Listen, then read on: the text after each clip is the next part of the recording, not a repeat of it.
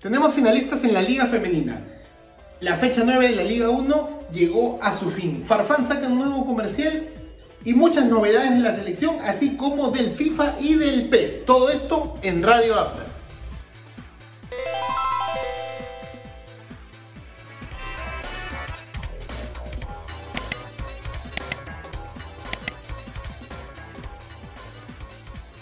Hola gente, ¿qué tal? ¿Cómo están? Bienvenidos a Radio Abda. Hoy, lunes 30 de agosto, feriado nacional aquí en Perú. No, son exactamente la hora muy temprano. No lo voy a decir una vez más porque nunca se queda termino subiendo el podcast. Y obviamente por ese lado, pues queremos que esté lo más temprano posible. De mi parte, un gran abrazo de gol. Desearles a todos que se sigan cuidando y que se sigan resguardando porque cada vez más cerca de que mi generación le toque vacunarse y por ende pues justamente estar listos para seguir avanzando y mejorando en este terrible, en esta terrible, terrible crisis. Como el tío Abda los saluda una vez más diciéndole un, diciéndoles a todos que se suscriban a las redes sociales porque estamos en Facebook, YouTube, Twitter, Twitch, Instagram y Spotify si no quieres ver este lindo cacharro, pero si quieres escucharnos no, definitivamente un gran abrazo de gol para todos porque hoy vamos a hablar como lo vieron en los titulares, titu, titu, titulares.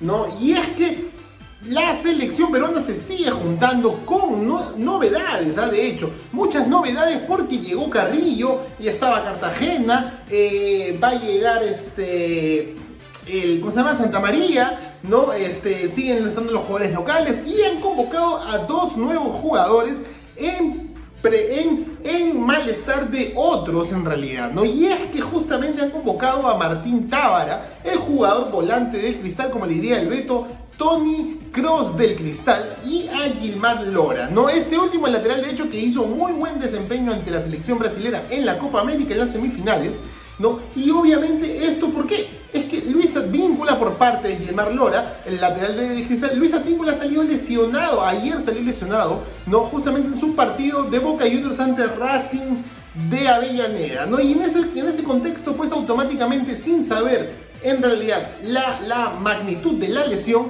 es que Luis Advíncula automáticamente salió lesionado y las alarmas se encendieron en la federación donde lo primero que hicieron fue llamar a Gilmar Lora. ¿Por qué? Porque seguro por la velocidad que quiere Ricardo Gareca necesita un lateral derecho y no, la verdad, siendo sincero, con todo el amor del mundo, a Aldo Corso.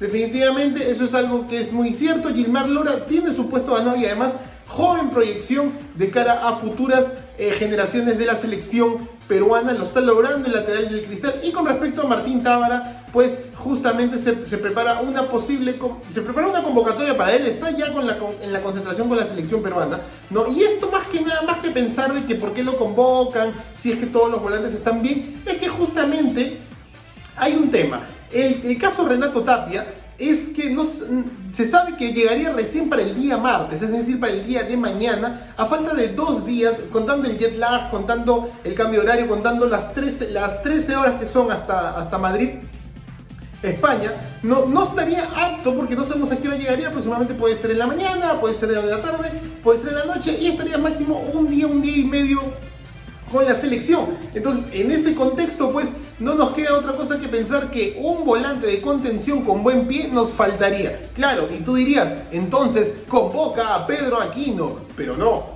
Ricardo Gareca le ha bajado la persiana completamente, le ha cerrado las puertas de la federación y todavía no encontramos una razón viable para saber por qué Pedro Aquino, después de tener un buen momento y haber superado su lesión, está eh, extenso de la, eh, perdón, extenso, perdón, está expulsado, eh, entre comillas, claro, por más la palabra que suene fuerte, de la selección peruana. No tenemos idea, Reynoso, Juan Reynoso, el entrenador de Cruz Azul, dijo que seguramente falta una conversación pendiente entre Pedro Aquino y Ricardo Gareca. ¿Qué habrá hecho Pedro Aquino? ¿Qué está pasando por la cabeza de Ricardo Gareca? ¿Cuáles son los contextos que juntos mezclan pero no hacen match? Y es por eso, justamente, al momento que convocan a Martín Tábara, más nos dejan pensando de que simplemente no lo quieren a Pedro Aquino por el momento en la selección peruana, uno de los mejores volantes de contención que ha salido justamente del cristal. ¿no? Y además para la selección peruana con mucho,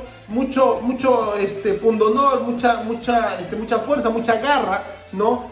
Para defender los colores de la selección peruana. Pues y esas son un poco las noticias, pero del lado del rival, justamente que llegaría el mismo miércoles, Uruguay. Recordemos que Perú va a jugar contra Uruguay el 2 de septiembre, contra Venezuela el 5 de septiembre y contra Brasil el 9 de septiembre. Pues ya hay novedades, obviamente, ¿no? Con respecto a Uruguay, es que Luis Suárez, Edinson Cavani y Sebastián Coates no van a estar en la selección, no han sido considerados, pero sí fueron mandados en la lista. Entonces, ¿qué pasó? Bueno, la cosa es que cada uno tiene un problema diferente y es que en el caso de Edinson Cavani, debido a la negación de la Premier League de ceder los futbolistas para las selecciones sudamericanas, no, no va a venir el delantero del Manchester United, no va a venir el delantero del United por ese mismo lado, es que el caso de Brasil, ya lo comentaré, pasa por una situación similar. Realmente Tite tomó una decisión súper drástica. Pero con respecto a Luis Suárez, muy diferente a, lo que es en la Premier League y lo que es Edinson Cavani,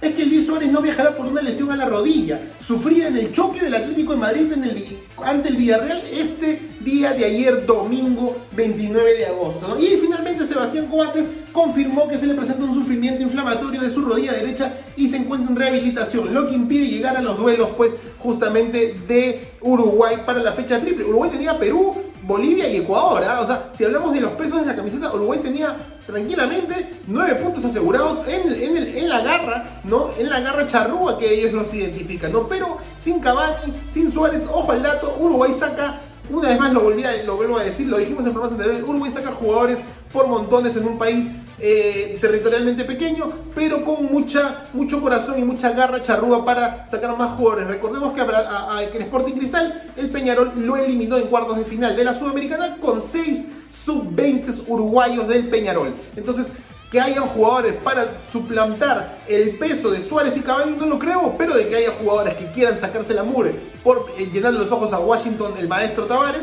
pues yo creería que hay de sobra. Así que hay que tener cuidado porque la seguridad del resultado no está dicho, a pesar de que Luis Suárez y Edinson Cavani y Sebastián Coates, mucho de experiencia los tres jugadores, no vengan cada uno. Cavani por el tema de la restricción de la Premier League. Eh, Luis Suárez por una lesión que tuvo el día de ayer entre el Atlético de Madrid y el Villarreal. Y Sebastián Coates una inflamación que también le impide llegar eh, en óptimas condiciones a la fecha triple. Y como les comenté hace un ratito, el, el caso de Brasil es muy similar porque eh, Tite decidió desconvocar a nueve jugadores de la selección brasilera. Nueve jugadores que todos ellos son exclusivamente de la Premier League a pesar de que todavía no se había confirmado el hecho de que la Premier le ha dicho que no y que le, baja la persiana a todas las selecciones sudamericanas para que sus jugadores vayan allá por todo este tema que venimos explicando programa tras programa. Simplemente Tite dijo, yo no me voy a hacer problemas, voy a desconvocar a Thiago Silva, a Gabriel Jesús, a Firmino, a Rafinha de Leeds United, entre otros jugadores, nueve en total, a Alison Baker de Liverpool, ¿no? Para que justamente voy a convocar jugadores locales. Ya había convocado nueve jugadores locales, pero simplemente decidió descartarlos porque no quiere problemas. Así que Tite no quiere problemas. Igual muchos jugadores de Brasil son de temer. No importa quién esté, quién no esté. El nombre no se trata, sino la camiseta que el peruano ve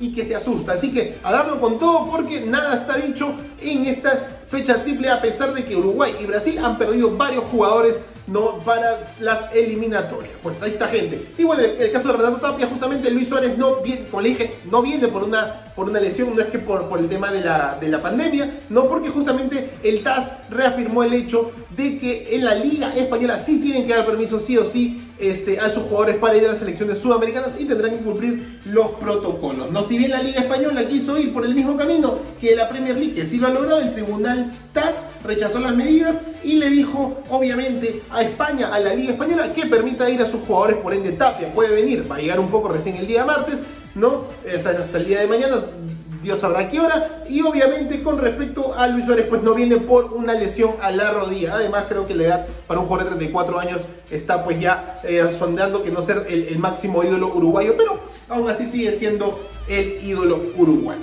Bueno, gente, volvemos del programa porque hicimos un súper comentario y una súper opinión y un montón de data exclusivamente para la selección peruana, porque bueno, es semana de selección peruana, ¿no? O, eh, solamente Fútbol no va a haber, va a haber Liga 12 a partir de mañana, el día miércoles se sigue jugando y el jueves ya arrancan las eliminatorias, fecha 1, perdón, bueno, fecha triple, ¿no? 1, 2, 3, durante estos 10 días que, se vienen, o 14 días básicamente es la selección, la selección peruana, ¿no? bueno, y ahora vamos un ratito justamente a hablar de las semifinales de la Liga Femenina, porque ya tenemos finalistas, tenemos finalistas para el torneo eh, de, de, clubes femeninos de la liga de la liga peruana, ¿no? Y es que justamente el día de ayer se jugaron las semifinales, Alianza Lima sufrió un montón, gente. Alianza Lima sufrió un montón, le metieron un golazo a los Ronaldinho del Mundial del 2002 por parte de la César Vallejo. Lo ganó, lo ganaron la César Vallejo, el primer equipo en todo el torneo que le marca un gol a Alianza Lima y la hizo, lo hizo sufrir a las íntimas. ¿ah? La hizo sufrir a las íntimas, golazo, eh, tal cual el de Ronaldinho este, Inglaterra en el Mundial del 2002. Pero luego empataría con una serie de rebotes, se le escapa el arquero, choca el palo y la suerte, la diosa fortuna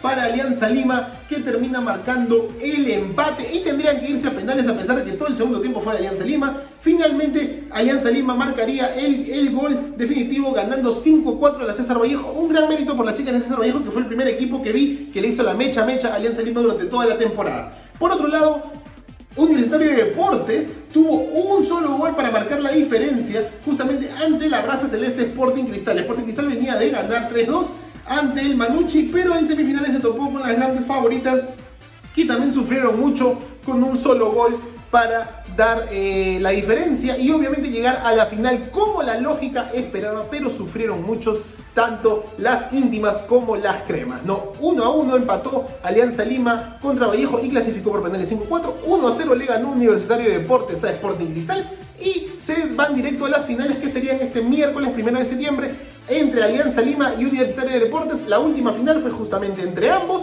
¿no? Y ganó Universitario siendo la última campeona vigente y va a ir por el título a defenderlo. Bueno gente, pues así estamos ahí juntamente y vamos a pasar con la Liga 1 porque justamente se jugaron pues muchos partidos el día domingo, no desde el día domingo se jugaron muchos muchos partidos, ¿no? Y aquí los vamos los vamos justamente a los vamos justamente a repasar, ¿no? Y ahí vamos con las imágenes, obviamente, mientras seguíamos hablando de la Liga 1, porque Sport Huancayo empató 1 a 1 ante el Sport Boy. Serie de rebotes, buena definición por parte del Rojo Matador, que hasta ahora no sabe lo que es ganar, y finalmente Cachito Ramírez definiría el 1 a 1 final. Sport Boys vuelve a empatar, la, cosa es que el Huancayo no sabe lo que es ganar. Canto Lao, Canto Lao se salió creo que de la zona de promoción del descenso después de ir ganando 2 a 0 a Universitario de Deportes, el segundo un golazo, obviamente la picó, apretó cuadrado, el tremendo gol, pero Universitario la garra crema volverían a aparecer primero gracias a Enzo Gutiérrez, la para de pecho, pensé que era offside, pero no, y definió con calidad 2 a 1 y en el último minuto, ¿no? Urruti, Luis Urruti marcaría eh, el 2 a 2 final para darle otro empate universitario que no pierde, pero tampoco sube y se va alejando. Alianza Atlético le ganó 2 a 0 a un Manucci muy irregular. Manucci que tenía que ganar para no perderle el hilo. Alianza Lima, penal, bien pateado el gol, 1 a 0. Y luego en el minuto final el arquero salió y en la contra, en la contra justamente, Alianza Atlético rompería las líneas y se quedaría con el arco solo. No la falles, hermano. Y no la falló, 2 a 0. Ganó Alianza Atlético de Suriana al Manucci que lo, deja un poco fuera de carrera justamente. Bueno, UTC le ganó 1 a 0, gol de Alexis Blanco. Creo que es el cuarto gol seguido que marca Alexis Blanco y la tercera vez que le da la victoria UTC ante el equipo Julio César Uribe, Alianza Universidad de Huánuco y UTC se metió en puestos de Sudamericana. ¿ah? Municipal le ganó 2 a 0 a la San Martín, gente. ¿ah? Municipal 2 Edinson Ramírez y después tremendo golazo de definición para ganarle 2 a 0 y otra vez Municipal volver a sonreír tras la salida de Franco Navarro. Y finalmente Alianza Lima con gol de Jefferson Cautín para Guadalupe 1 a 0 y diría, aquí estoy yo nomás, no pasa nada. ¿Quién está hablando? 1 a 0 le ganaría Alianza Lima y por eso, por esa victoria de Alianza Lima con gol de Farfán, Alianza le ha sacado 5 puntos 5 puntos a Manucci, 6 puntos a Melgar. Le ganó a la Vallejo 1 a 0. ¿Y cómo queda la tabla de clausura que lo estás viendo en pantalla? Justamente es que Alianza Lima tiene 9 partidos jugados. Sí, es el único equipo invicto. No ha perdido ningún partido en toda la clausura. 6 victorias, 3 empates, 21 puntos. Y le sacó 5 puntos al Manucci, 6 puntos al Melgar 6 puntos al UTC y Cristal, que tiene dos partidos menos y tiene ahorita 7 puntos. Si Cristal gana, se pondría solamente a un punto de clausura. Recordemos que si Cristal gana el clausura, automáticamente sería el bicampeón nacional, ganó el año pasado, y una vez más el campeón nacional de la edición 2021. Si buscas ahí más abajito, pues hay un pelotón de 13 puntos, no, perdón, hay, hay Cienciano con 13 puntos, Canto al lado de Boys, ahí escucho Alianza Universidad con 12 puntos, Municipal Universitario Vallejo, Binacional con 11 puntos, Alianza Atlético con 8 que volvió a ganar, no Cusco FC que tiene 6 puntos, que empató contra Cienciano obviamente ya el día, el día viernes, ¿no? Huancayo que no sabe lo que es ganar y San Martín que tampoco sabe lo que es ganar una sorpresa con San Martín, ¿no? La Universidad de San Martín que había sido finalista en el torneo de apertura, hoy simplemente viene dos empates y seis derrotas, ¿no? Y en el acumulado, obviamente Sporting Cristal, a pesar de tener dos partidos menos, sigue luchando, sigue topeando, perdón, el acumulado, diciéndole que si fue esto fuera eh, una liga completa al estilo de Europa, el Cristal sería el claro ganador o favorito, ¿no? Alianza Lima está segundo, entonces tenemos a Cristal, Alianza Vallejo y Manucci hoy por hoy en la Libertadores, Cienciano, Ayacucho, Universitario y UTC, ¿ah? UTC cuatro victorias seguidas, ¿ah? No sea menos que se tope con uno de los que están punteros, UTC va a seguir eh, en racha. UTC se metió a Sudamericana por el momento, junto con Universitario, lo dije, Ayacucho y Cienciano, y en la parte inferior de esta tabla, el Municipal hoy por hoy, a pesar de su victoria, sigue en puesto de promoción, más bien el empate sacó a Cantolao de ahí, y Binacional que ganó el día viernes, está todavía muy ajustado porque todavía sigue en puesto de descenso, y Cusco FC tras el empate con eh, Cienciano 2 a 2, sigue último y le va a costar mucho salir de esa zona de descenso porque tiene 4 puntos de diferencia sobre la zona de promoción. Recordemos que la zona de promoción juega contra el subcampeón de la Liga 2. Bueno, gente, ¿qué más tenemos para acá? Hemos hablado de la selección peruana, hemos hablado de la Liga Femenina, hemos hablado del resumen de la Liga 1. Ah, es que justamente yo me había notado y me topé con el comercial de Jefferson Farfán. Así es, Jefferson Farfán sabemos que es la imagen de un banco de color amarillo, pues en, en, el, en, el, en el medio local, en el, en, el, en el ámbito nacional. Y es que justamente tenemos el comercial, porque Farfán, mi pregunta iba más que nada, porque no solamente les mostremos el spot de Jefferson Farfán para el Banco Pichincha, sino que justamente, o sea, teniendo en cuenta cuánto tiempo se graba, hace cuánto que Jefferson Farfán estaba lesionado y además su imagen, no lo critico, su imagen, su cartera, pues justamente cuánto tiempo le, demandó para filmar el comercial, obviamente, ¿no? Y través sesión de fotos para las campañas, entonces todo un tema, ha tenido un espacio más prolongado su recuperación por esto. Pues no, y obviamente mientras yo les converso, ahí pueden ver el comercial de Jefferson Farfán de Banco Pichincha, ¿no? Ahí está Tremendo, tremendo modelo. Farfán está obviamente explotando su imagen. Farfán está explotando su imagen al máximo, ¿no? Con la con este speech de que te van a criticar, pero con Jefferson Farfán siempre ahí está apoyándote, porque si con Farfán estás, con Farfán el negocio te va bien, y no es que le esté haciendo publicidad, sino que el Jefferson más tieso para actuar, pero pues qué se le va a hacer ahí, está hablándole a su, a su globo,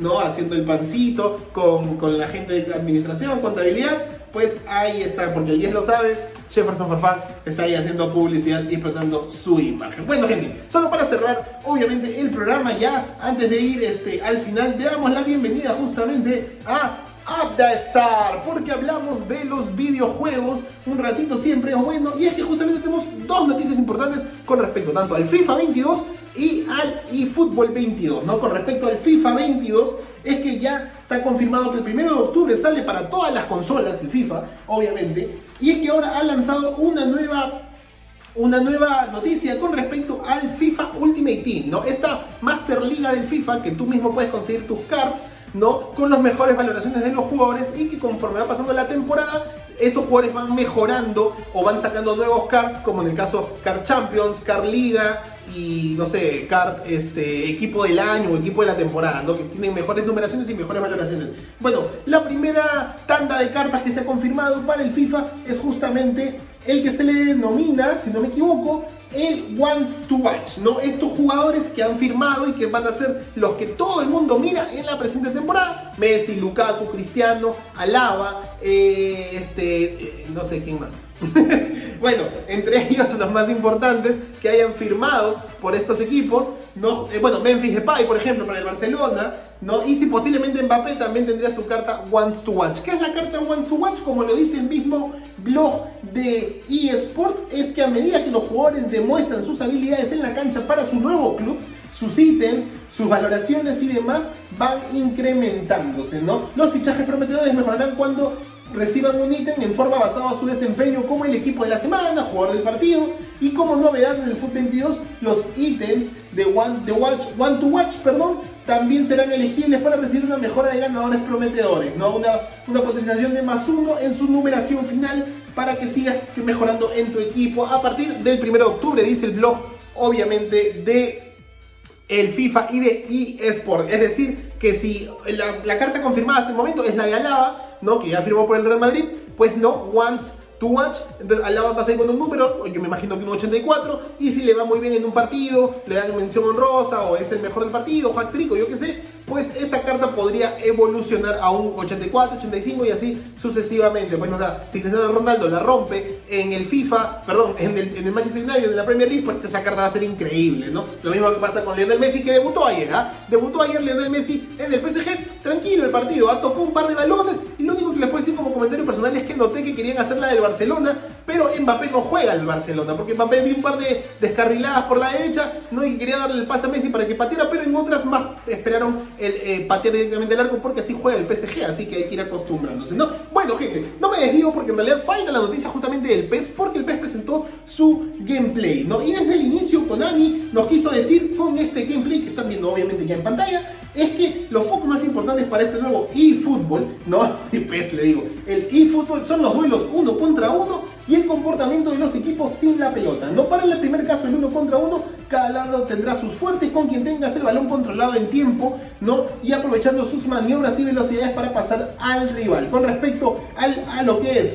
equipos sin pelota, se han revisado las estrategias previas y los jugadores se irán adaptando a tantas situaciones de los partidos por ambos lados cuando tengan y cuando no tengan la pelota. Así que ahí está, dos detallitos mientras lo ven obviamente en imágenes, ¿no? Dependerá el comportamiento del resto de los jugadores por dónde y cuándo picar y hacia dónde posicionarse con y sin pelota, ¿no? Para mantener el juego que tenga una mejor perspectiva del campo y obviamente junto por ambos lados se revisará el sistema de faltas y las cámaras un zoom normal con la pelota de juego y luego los pases que harán alejamiento para que los jugadores sepan dónde posicionarse en cada uno de ellos. Bueno, y fútbol obviamente saldrá en los próximos meses, no está confirmado, lo más probable es que salga un poquito antes que el FIFA porque siempre son máximos competidores y será gratuito, empezando obviamente con PlayStation 5, PlayStation 4, Xbox Series X, Xbox Series S, y para la, los gamers de PC, ¿no? con la fase beta, ojo al con la fase beta y con ellos serán nueve equipos licenciados. Y lo hemos hablado antes de los primeros equipos, te puedes cargar una, una muy muy beta con el Manchester, con el Barça, con, eh, si no me equivoco, el Bayern de Múnich también y la Juventus. ¿no? Bueno, ahora vas a poner entre nueve equipos en total para descargarte la venta y entonces está River Plate porque son las marcas licenciadas por eFootball 2022. Bueno, gente, no queda más que nada, se nos pasó un poquito el tiempo del programa, pero aquí les trajimos un montón de noticias para que lo puedan disfrutar. Hoy no hay fútbol, ¿ah? hoy no hay agenda. En el feriado no hay agenda y recién habrá fútbol a partir del día de mañana con la Liga 2, el torneo de ascenso que empieza en la nueva fecha y seguro traemos el análisis. Y el miércoles arrancan partidos de selecciones de Europa, de África, de, del norte de América, de la Conmebol, para que vendas hartas apuestas y puedas ganar. El Habla se despide hasta el día de mañana. Un abrazo para todos. Chau, chau. Chau.